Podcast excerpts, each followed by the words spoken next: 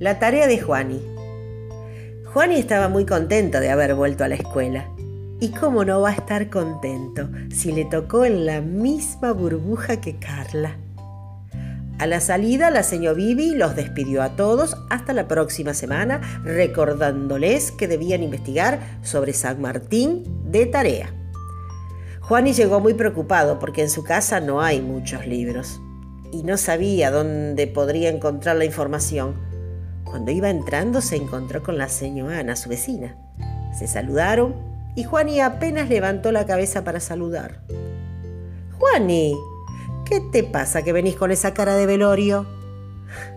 La señora Ana siempre tenía un dicho que hacía que se te pinte una sonrisa en la cara aunque no quieras.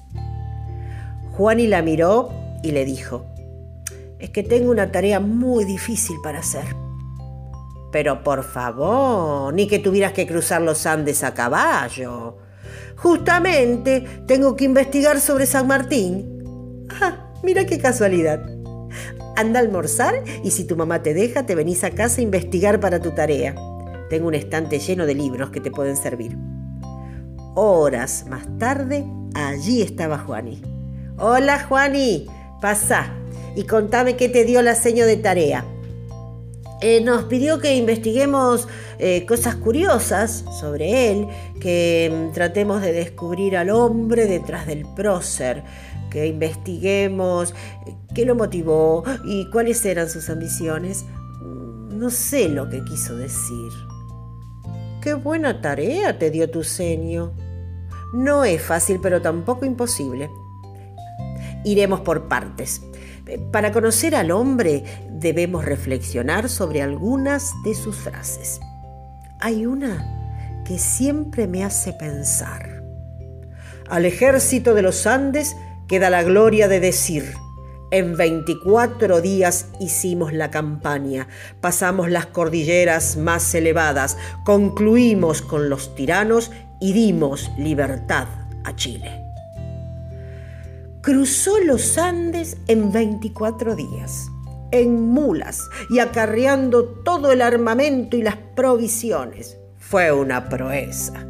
Y siendo él quien la dirigió, hace a su ejército el merecedor del reconocimiento.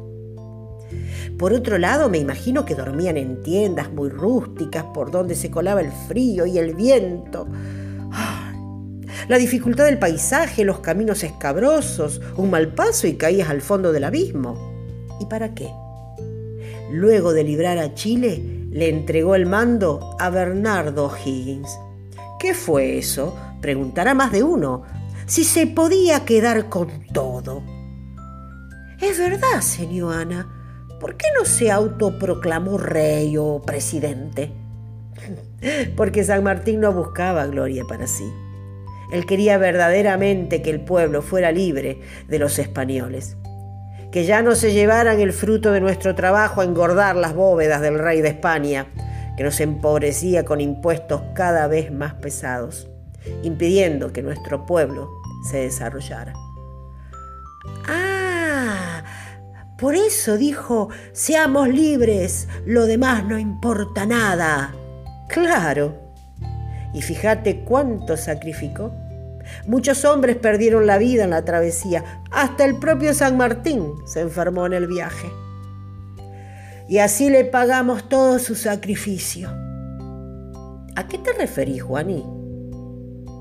a la gente que ni siquiera va a votar, o a las personas que no se ponen barbijos, no hacen la cuarentena y piden libertades personales por encima de las libertades comunes.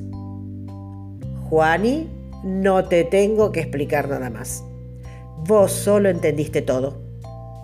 Copia la frase de San Martín y contá lo que hablamos acá. Yo te pondría un 10. Juani completó su tarea y no solo se sacó un 10. Le pidieron además que lea sus reflexiones en la radio escolar.